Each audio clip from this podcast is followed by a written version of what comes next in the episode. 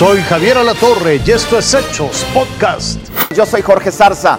Jesús Murillo Caram fue el hombre encargado de la Procuración de Justicia en el sexenio anterior, autor de la verdad histórica sobre el caso Ayotzinapa. Así vivió ayer el inicio de su proceso judicial. Un hecho inédito. Un exfuncionario de alto nivel implicado en la desaparición de los 43 normalistas de Ayotzinapa estará tras las rejas en prisión preventiva justificada. Un juez federal de control consideró que Jesús Murillo Caram, ex procurador general de la República, debe quedarse en el reclusorio norte, en tanto se define si es o no vinculado a proceso. Luego de 12 horas de audiencia, el juez Marco Antonio Fuerte Tapia determinó la prisión preventiva justificada al considerar que existe un alto riesgo de fuga.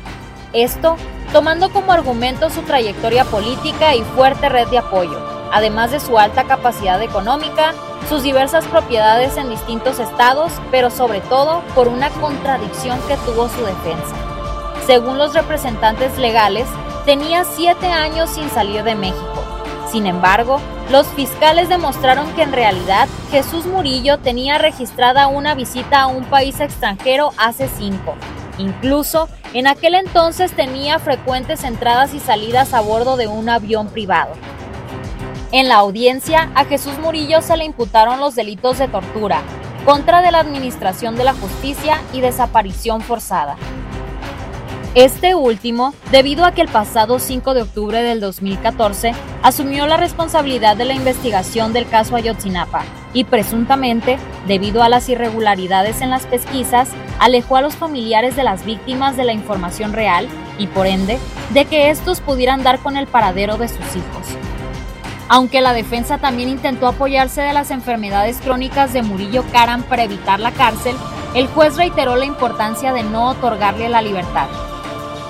Tras ser notificado de las pruebas en contra, el abogado solicitó la duplicidad de término para resolver la situación jurídica del exprocurador, lo cual fue concedido por el juez.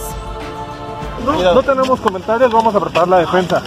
Será el próximo 24 de agosto en punto de las 8 de la mañana cuando se retome la audiencia y se decida si Jesús Murillo Caram será vinculado a proceso o no. Mientras tanto, permanecerá en el reclusorio norte. Cariana Colmenero, Fuerza Informativa Azteca. Vámonos con las de pasaporte. Sí, un hotel de lujo en Somalia fue blanco de un ataque terrorista. Sujetos armados realizaron detonaciones y durante 30 horas privaron de su libertad a varias familias. Finalmente las fuerzas somalíes tomaron ya el control de la situación, pero con un lamentable saldo de hasta 20 muertos. La agresión se la adjudicó un grupo extremista islámico.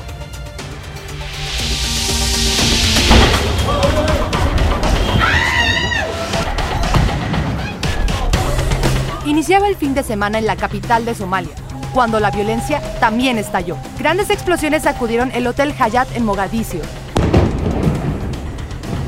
seguidas por un tiroteo que ahuyentó a las personas alrededor de la zona. El atentado fue obra del grupo terrorista Al-Shabaab, vinculado al infame Al-Qaeda, que irrumpió en el hotel luego de que dos coches bombas fueran detonados. Tras la balacera, se atrincheraron en el lugar con un número de rehenes desconocido, dejando varios fallecidos también. Las fuerzas somalíes respondieron al atentado, pero sus esfuerzos no bastaron para recuperar el lugar.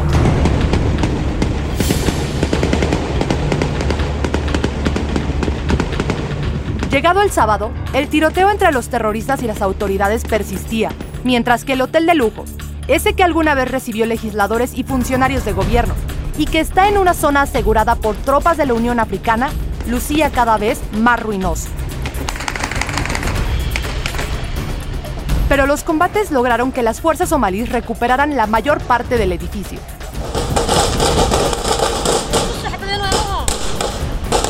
Este atentado es el primero que enfrenta el presidente Hassan Sheikh Mohamud desde que asumió el poder en mayo pasado.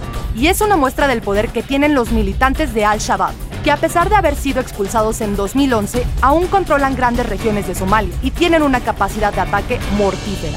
Maris Espinosa, Fuerza Informativa Azteca. Tome nota, la Secretaría de Educación Pública dio a conocer ya el plan de estudios para preescolar, primaria y secundaria en el diario oficial de la Federación. Se va a aplicar a partir de estudiantes de primer grado en escuelas públicas y particulares, todas incorporadas al sistema educativo nacional. En el caso de los demás grados van a concluir con base en el plan y programas anteriores. Hay que recordar que el regreso a clase es el próximo 29 de agosto. Tome nota. Esto fue Hechos Podcast.